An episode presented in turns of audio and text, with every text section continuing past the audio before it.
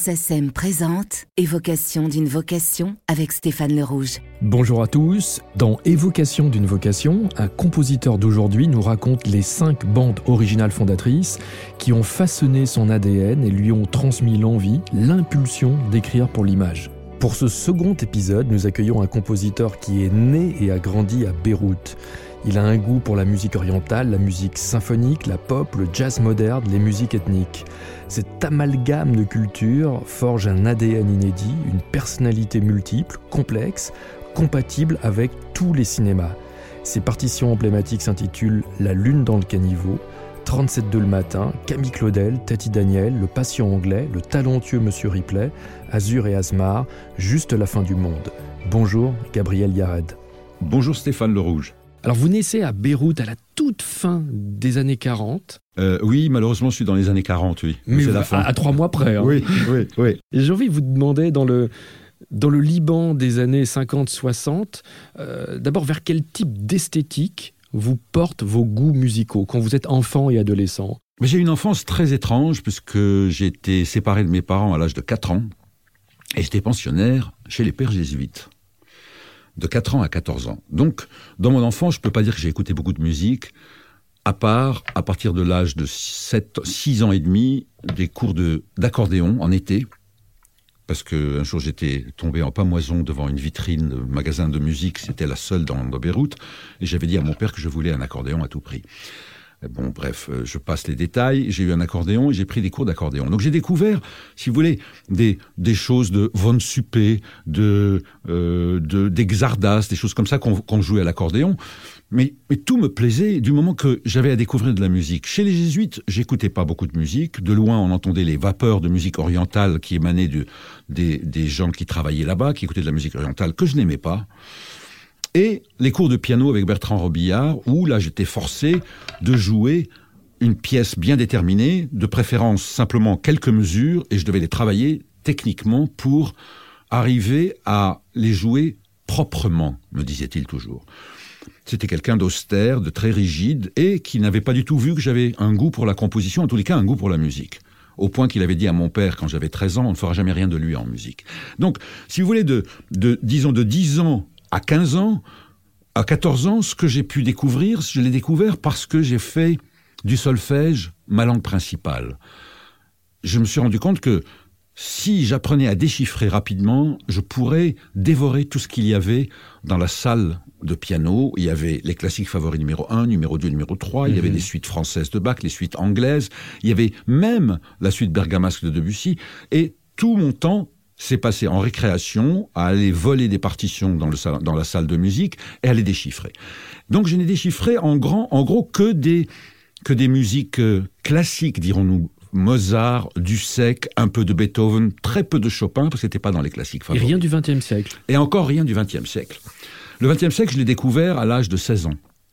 Petit à petit, à partir de l'âge de 15 ans, je suis, je suis externe, et là, j'ai commencé à écouter vraiment de la musique, à acheter des disques, et j'ai eu une passion pendant quelque temps pour les Beatles. Parce que j'entendais des choses qui étaient, euh, qui étaient nouvelles d'abord à mes oreilles et qui étaient euh, étrangement, même si on peut appeler ça du rock ou de la variété, c'était musicalement très intéressant. Tout était intéressant. Au niveau de l'orchestration Au niveau de, l'orchestration, au niveau de l'harmonie, au niveau des mélodies. Des mélodies, Dieu sait comme c'est difficile d'écrire des mélodies. Ces gens-là, bon, ils, ils, McCartney et Lennon avaient vraiment une, euh, comment dire, un instinct mélodique extraordinaire. Ils étaient bien entourés. Bon, on dit George Martin, c'est sûr, mais, mais George Martin n'est pas, n'a pas participé à tout. Il a rajouté parfois des cordes, il a rajouté des cuivres. Mais je pense que eux, eux-mêmes, au fil du temps, ont vraiment développé un, un sens de réalisation artistique d'abord et aussi harmonique. Eh bien, ce disque, je m'en souviens, j'avais trouvé une table que j'avais mise près du lecteur, et tous les jours, tous les jours, en été, je relevais chaque titre la basse, la guitare, le chant, les harmonies du chant, donc les, les, les contre-chants, les cordes de George Martin. Et j'ai fait ça pendant un an. J'ai tout relevé. Sgt Pepper intégralement. Tout, intégralement, intégralement. J'ai eu quelques difficultés avec She's Living Home, ça. Un peu quelques difficultés parce que il fallait que je perçoive les cordes. Je ne, je ne savais pas encore comment on écrivait les cordes. En même temps que je faisais ça, j'écoutais aussi du jazz, euh, j'écoutais beaucoup Monk et Coltrane. J'écoutais aussi Marvin Gaye entre 15 et 16 ans. Donc ma culture, si vous voulez, était très, euh, était très, euh, comment dire, éclectique en matière de pop musique, si on peut appeler ça. Il y avait le jazz aussi, et petit à petit, grâce à un ami qui est, qui est toujours mon ami, Guy Sacre, m'a apporté des partitions de Debussy et de Ravel que j'ai commencé à découvrir. Donc toutes ces choses ensemble, et aussi, aussi, je n'oublierai pas Claude Nougaro le tout premier album qu'il a fait, qui n'était pas un 33 tours, qui était moins que ça, je crois, 25, 25 cm. Voilà. avec Où le il y avait ce qu'il faut dire de Fadès pour voir enfin du fond de son lit. Les Don Juan. le cinéma, enfin, de très belles chansons de Legrand et autres. Bref, donc, si vous voulez, c'était un, un- un- c'était un- une sorte de, de le grand large. Je, je ne faisais pas de différence pour moi entre la musique dite de variété, si elle était bien faite, et si elle était intéressante à découvrir, intéressante à relever, et la grande musique que je commençais à connaître petit à petit. Pendant ce temps, je composais aussi, je faisais des chansons, j'ai même commis un trio pour piano, violon, violoncelle, mais tout ça au toupet, parce que je n'avais aucune, euh, aucune euh, base musicale, mais, mais je me l'étais faite, je crois que je me suis fait, grâce à, au déchiffrage, je me suis, je, je me suis, ah, j'ai appris la composition grâce au déchiffrage. Ce n'est que plus tard que j'ai appris le reste. Donc, mon univers était, était, on n'était pas nombreux à avoir cet univers. Je pouvais partager avec très peu de gens. Parce que ceux qui aimaient la musique classique me disaient, oui, mais les Beatles, machin, Nougaro, machin, ça. Et vice versa. Et vice versa, voilà. Et le cinéma Alors le cinéma, dans- dans- au milieu de cette culture complètement éclectique, très très ouverte, quelle place occupe le cinéma dans votre vie d'adolescent libanais? Ben, comme vous, je vous ai raconté mon obsession pour la musique et ma fin, ma, s- sans fin de lecture et de déchiffrage et de, et de, et de relevé, euh, je ne peux pas dire que j'étais très souvent au cinéma, mais les fois où j'ai été au cinéma, euh, je sais qu'à 13 ans, j'ai vu un film qui m'a marqué pour la vie, je crois, euh, sur un plan psychologique déjà, parce que je faisais des cauchemars après, et sur le plan musical, je m'en suis rendu compte plus tard, c'est un film qui s'appelle Marnie Ouais. de Alfred Hitchcock avec Tippi Hedren et Sean Connery. Et qui est considéré d'ailleurs comme le dernier vraiment grand film abouti d'Hi- d'Hi- d'Hitchcock. Ben oui, moi je ne savais pas parce que je n'avais vu, pas vu Psycho, North by Northwest, la morceau trouche, je le verrai quelques années plus tard, toujours à Beyrouth. Et je me souviens, euh, parce que dans ma tête, j'essayais de reconstruire ce que j'avais entendu. Parce que j'allais au cinéma, je voyais les images, c'est certain, mais je voyais aussi la musique. J'entendais cette musique, elle restait dans ma tête, et je me souviens très très bien de, de, de la musique de Marnie. Le début m'a effrayé. Je me dis, mais comment on peut créer comme ça un, un feu d'artifice orchestral comme celui-là? J'avais pas encore entendu Stravinsky. Et, et je me souviens de, de ces fusées tout, au tout début de, de- et tout d'un coup l'arrivée de ce thème qui Très lyrique. très lyrique mais mais très simple très simple voilà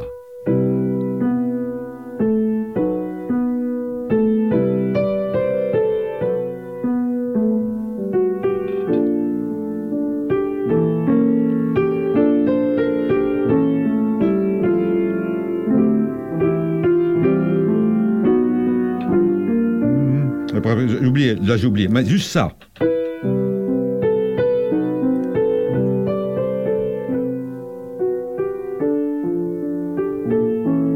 Et la main gauche, euh, euh, ce que j'appelle la main gauche, il y a des contre-chants, tout ça fait ça.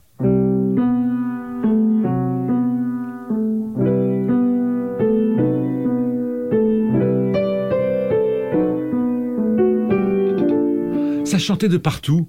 Et j'essayais au piano, j'essayais de retrouver, de retrouver, parce que moi, les harmonies étaient très difficiles. Pour moi, c'était compliqué, ça. Ouais. L'essentiel de l'image et de l'histoire était tout au fond de moi, c'est sûr. Ça restait dans le très fond de moi, mais la musique, elle, naviguait tout le temps à la superficie. Je n'arrêtais pas d'y repenser, d'y repenser. Et c'est elle, finalement, qui me raccrochait aux images. C'est c'est l'inverse de ce qu'on peut imaginer.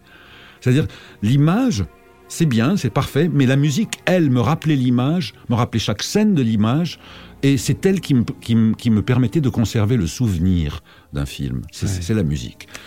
Eh bien voilà, Et premier souvenir fondateur de Gabriel Yared, nous allons tout de suite écouter le thème d'amour de Marnie.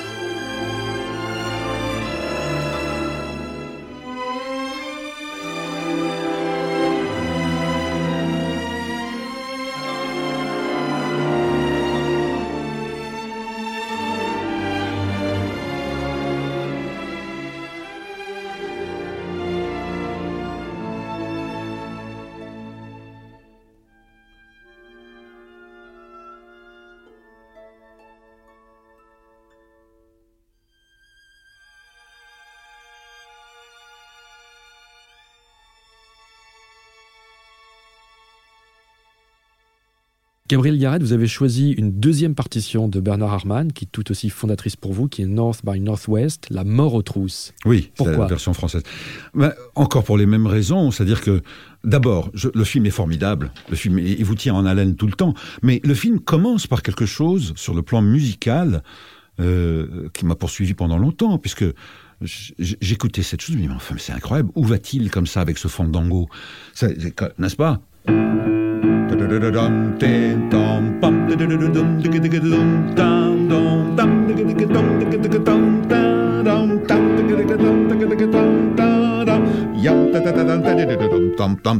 Bon, bon après, euh, c'était vraiment une. Euh, c'est comme si tout le film était dit dans l'introduction.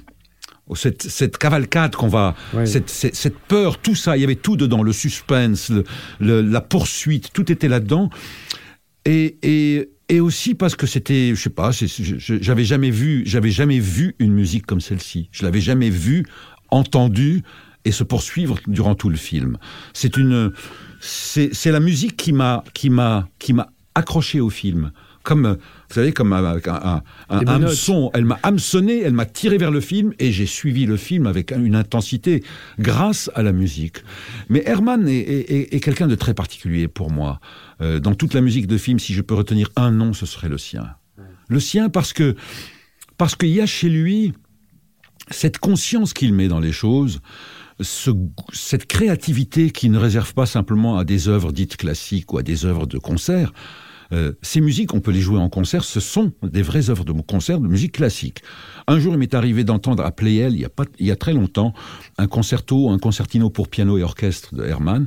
Je vous assure qu'il était moins intéressant que les musiques de films qu'il avait écrites. Parce qu'il donnait au cinéma vraiment la fleur de son inspiration, parce qu'il y avait aussi chez lui le goût de l'instrumentation. L'orchestre de euh, Hermann ne ressemble à aucun autre. Il y a parfois des abus de clarinette, et parfois il y a huit flûtes ou huit trombones, on ne sait pas pourquoi. Sa manière de traiter les cordes et les thèmes aussi simples quand il fait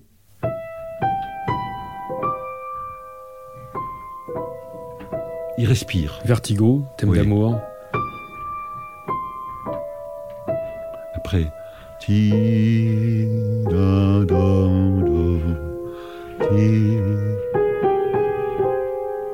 Il respire de nouveau. Je sais pas, il y a, un souffle, il y a, il y a un savoir-faire, il y a une, sensibilité extraordinaire. Moi, toutes les musiques que j'ai entendues de lui m'ont vraiment marqué, marqué par, leur apparente simplicité. Parce que toujours sous cette simplicité se cache un foisonnement de, trouvailles incroyables. Enfin, on va pas parler de ça. Bon, tout, tout ce qu'il a fait. Et, et je ne crois pas que j'ai entendu au cinéma une, une, musique qui soit aussi créative, créatrice d'images aussi. Parce que, bon, souvent on dit, bon, quand j'écoute telle musique, je revois le film de Hitchcock. Mais moi, quand j'écoute les musiques d'Herman, je vois plein de films. Je vois plein de L'imaginaire va plus loin que le film lui-même. Beaucoup plus loin, beaucoup plus loin. Et bon, ça c'est quelqu'un qui m'a marqué. Euh, moi, quand je quand j'ai écrit la musique de, du talentueux Monsieur Ripley, bon, j'avais une formule, enfin une formule qui ne venait pas de Herman, ça. Je, crois que j'ai dû, j'ai dû, évidemment, les influences, c'est formidable, on est tous des voleurs, tout, mais l'influence qu'il a eue sur moi, c'est cette influence d'une certaine excellence dans tout ce qu'on fait, de rechercher vraiment l'absolu pour la, musique elle-même, mais aussi pour les images qu'on serve. Et je, je, ne trouve pas ça un exemple aussi, aussi probant dans la musique de film. Bien, pour illustrer cette, cette, idée que vous évoquez, c'est-à-dire que la, la, bonne musique de film doit autant servir le film que la musique, oui. voici donc le Fandango, l'ouverture de La mort aux trousses, euh, qui est aussi une grande réussite graphique avec le générique designé par, par Saul Bass. Bernard Herrmann.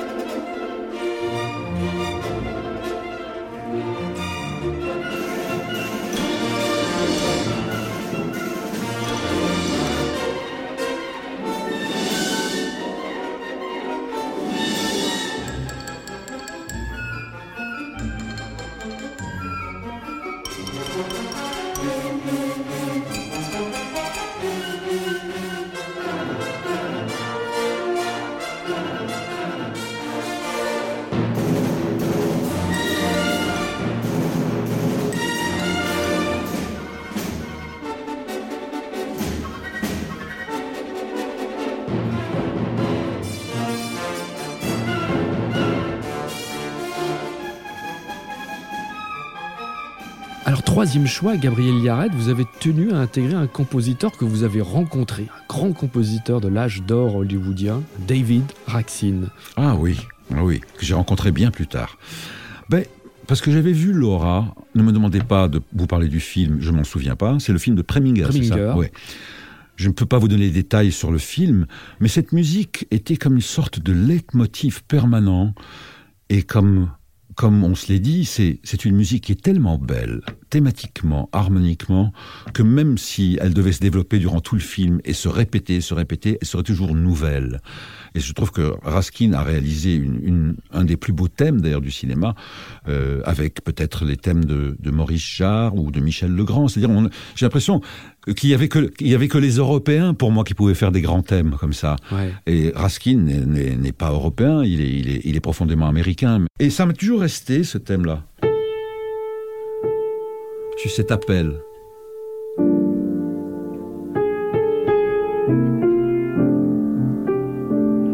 c'est beau. Ça peut être un opéra. J'imagine ça chanté dans un Puccini, dans n'importe quoi. C'est vraiment une, une, une, inspiration très haute, très haute. Et puis, et puis la manière dont ça se développe après.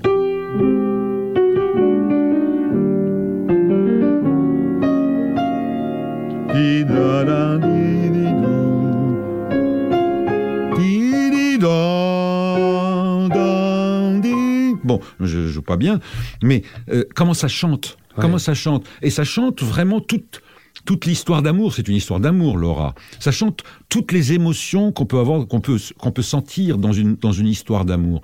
La défaite, l'appel, l'enthousiasme, la déception, il y a tout dans, dans cette musique-là. Et j'ai eu la chance, je crois que c'était en 93, j'ai donné la première année en 92 un concert à Biarritz et l'année d'après j'étais invité parce que je devais être président d'honneur. C'est là que j'ai rencontré David Raksin. Euh, qui, qui, qui, était un, un, un homme d'une simplicité, vraiment comme tous les artistes devraient être d'ailleurs. Tous les grands artistes devraient être simples, humbles. Parce qu'on tend tout le temps vers quelque chose qui, qui s'éloigne de nous. Et je l'ai rencontré et je l'ai entendu même jouer et il a même joué avec Jean-Claude Petit. Je me souviens parce que Jean-Claude donnait un concert à cette époque-là. J'ai découvert un homme délicieux, très très cultivé, très très riche, humainement et musicalement.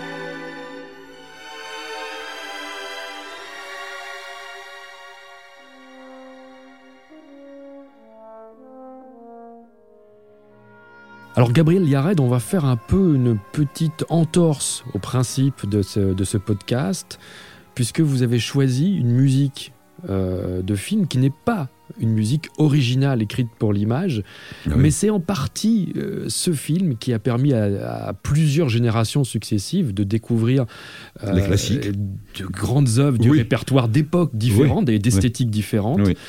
Et vous, c'est L'apprenti sorcier de Paul Dukas par Fantasia. Oui, euh, c'est l'apprenti sorcier, c'est aussi, c'est aussi la nuit sur le Mont Chauve. Enfin, c'est toutes les musiques. Moi, souvent, quand on me pose la question, quelle est pour vous euh, la meilleure musique de film, la, la- la meilleure, euh, la meilleure réussite image et musique, je, je cite toujours Fantasia, même si ça paraît, ça passe pour une boutade.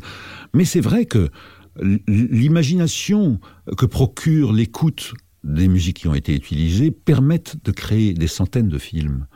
Souvent, je dis toujours à, ceux qui me disent je veux faire de la musique de film, je dis mais n'oublie pas, n'oublie pas que quand tu fermes les yeux en écoutant une musique, tu crées toutes les images du monde. Mais tu pourrais regarder des images défiler devant toi, elles ne produisent aucune musique. Notre art est un art premier. Préserve-le, préserve-le en créant toujours une musique belle, serre les images, mais élève-toi par la musique aussi. Et Fantasia, euh, j'étais petit, je crois que je devais avoir 12 ans. Mais vous vous souvenez précisément du contexte du jour où vous avez vu Fantasia pour la première fois? C'était une révélation? Oui, oui, c'était une révélation. Moi, j'ai- j'aimais pas beaucoup les dessins animés en fait, mais mais je crois que j'y suis venu par euh, d'abord par le, le, le talent formidable de scénariste et de dessinateur de Walt Disney, euh, par euh, par la qualité de la chorégraphie des, des personnages.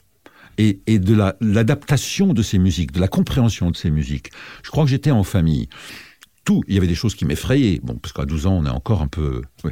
La nuit sur le Mont Chauve m'avait effrayé. Il y avait du Stravinsky aussi. Il y avait le sac du printemps. Bien sûr, ouais. Voilà. Et, et puis arrivé au, arrivé à l'apprenti sorcier, je connaissais pas. Quand j'avais 12 ans, je connaissais pas du cas. Et j'avais trouvé cette musique tellement belle, tellement, euh, tel- tel- oui, imagée. Quand, quand, quand on entend quelque chose de très orchestré, c'est l'orchestration, c'est la production d'images finalement. Et cette musique m'avait frappé parce que le ballet avec le ballet, Les ballets, oui. voilà, avec les ballets, était formidable. C'était, ça finissait en, en- ça finissait en, en- dans une apocalypse. Mais enfin, il y avait vraiment une construction d'images et de scénarios qui correspondait à Au, la, cré- constru- à la au, cr- construction. au crescendo. Au de- crescendo, exactement, à la construction de Paul Dukas. Une partition que j'ai eu l'occasion de revoir, de, de découvrir après. Et j'ai vu avec quelle méticulosité, avec quel talent, avec quelle, quelle inspiration euh, Dukas avait écrit cette musique et les orchestrations. Dukas est quelqu'un qui, qui, euh, qui a déchiré, qui a brûlé beaucoup de ses œuvres. Il n'en a gardé que très très peu. Ouais. Mais l'apprenti sorcier restera toujours, peut-être grâce à Disney, peut-être. Je pense que souvent je me dis, peut-être que les réalisateurs devraient aussi, euh, d'une certaine manière, euh, élever, éclairer le public en utilisant parfois des musiques dites classiques pour les faire découvrir à l'occasion de leurs films. Des gens l'ont fait. Euh, je pense que oui, avant Kubrick, peu de gens connaissaient la musique de Giorgi Ligeti. Et aujourd'hui, quand vous, quand vous revoyez l'apprenti sorcier de Fantasia, est-ce que ça produit toujours, sur l'homme que vous êtes aujourd'hui, le même effet que sur le jeune, ah oui. Ah oui, oui, parce que je ne veux pas que ma culture et le fait que j'ai beaucoup évolué euh, cachent encore l'enfant qui est en moi ou lui donne d'une certaine manière, se moque de lui.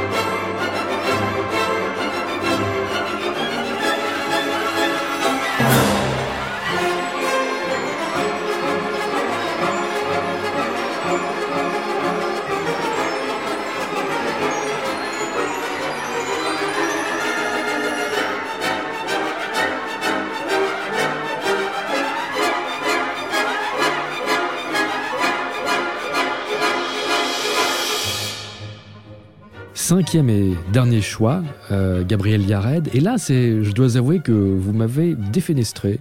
Vous avez choisi une, partition insolite qui, à l'époque, a été euh, c'était une façon de donner un, coup de pied dans la fourmilière des conventions musicales pour le western, façon, mettons, euh, Dimitri Tiomkin.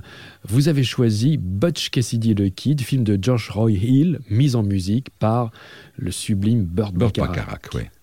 Pourquoi? Euh, Pourquoi? D'abord, le film m'a beaucoup plu. L'histoire est formidable. Euh, j'ai aimé les personnages.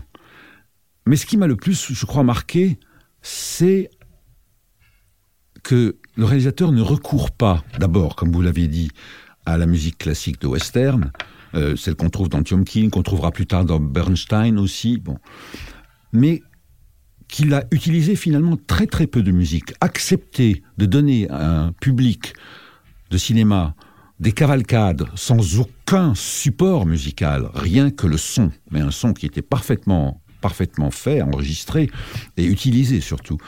Et ne donner au compositeur que des, que des espaces où on n'entend presque que lui. C'est ce que j'ai découvert. J'avais déjà une grande passion pour Baccarat quand j'ai entendu ça, parce que souvent, ceux qui me disent, mais qui sont pour vous les grands mélodistes? Moi, je dis, il y a des très très grands mélodistes. Il y a Charles Trenet, certainement. Il y a Cole Porter. Il y a Gershwin. Et il y a les Beatles, Burt Bacharach et Antonio Carlos Jobim. Pour moi, ça, je mettrais Bacharach et Jobim comme les créateurs de mélodies les plus originaux, les plus difficiles quand on les analyse. Euh, quand on est musicien, on, sent vraiment tout le travail qui est, qui est dans chaque mélodie de Jobim et de Bacharach. Chez Bacharach, il y a une grâce infinie et puis un style immédiatement. Immédiatement. Des mesures, des mesures impaires, tout a l'air de couler. Mais quand on met le nez dedans, c'est vraiment euh, très spécial, c'est très original et c'est compliqué. Bah, quand j'ai entendu la chanson Raindrop Keep Falling on My Head, je trouvais que c'était, elle était charmante, très belle. Mais c'est surtout quand j'ai découvert dans le film euh, les montages où, il utilise des, vieilles musiques, bon, qu'on utilisera plus tard aussi dans, dans l'arnaque, par exemple, euh, des musiques avec clarinette et, et, ragtime, etc. Bon, ça, ça va. Mais elle était la musique était utilisée toute seule face à un montage où on voit les deux héros sortir donc de New York pour aller en Bolivie. Mais c'est surtout quand on est en Bolivie et qu'il y a des poursuites, là tout d'un coup j'écoute. Moi quand j'étais gamin, je me souviens, j'étais passionné par les doubles six. Je les trouvais formidables et je ne savais pas qu'ils étaient français et je ne savais pas qu'il y avait Mimi Perrin, Christian Legrand et Eddie Louis. Et quand j'ai entendu euh, la musique euh, de, de Baccarat, j'ai dit mais ça doit être euh, les doubles six qui chantent. Parce qu'il y a, il y a cette, il y a à un moment donné, une mini fugue ou un mini canon. On entend des voix avec un accompagnement de batterie, enfin de, de, de pinceau et de contrebasse, et tout d'un coup on entend les voix euh, les voix solo. Il n'y a plus que, les voix qui chantent avec des contrepoints très très joliment écrits. J'ai trouvé ça d'une originalité et d'un apport finalement à l'image et à l'histoire. C'est-à-dire que ça a singularisé le film, ça a singularisé cette scène et comme je suis un adepte de très peu de musique dans un film, j'ai trouvé que ce film était abouti, achevé, parfait et un exemple pour moi. C'est des exemples comme ça, enfin moi qui me, qui me frappent, c'est-à-dire ne pas recourir au vocabulaire traditionnel. Faire un pas de côté. Oui, faire un pas de côté. Les gens disent toujours, je voudrais une musique en contrepoint, mais ils savent pas ce que c'est que le contrepoint. Mais le, vrai contrepoint, c'est prendre le contre-pied finalement de ce qu'on attend. Et pas, pas le faire simplement comme un, comme un effet de, de manche, mais le faire parce que il faut chercher un autre vocabulaire pour le rapport musique-image. Il faut le chercher en soi, pas par rapport à l'image. Et eh bien voici, pour illustrer cette belle idée, votre dernier choix, euh, ce fameux thème qui s'intitule South American Getaway de Butch Cassidy le Kid. Merci Gabriel Yaren. Merci Stéphane Le Rouge.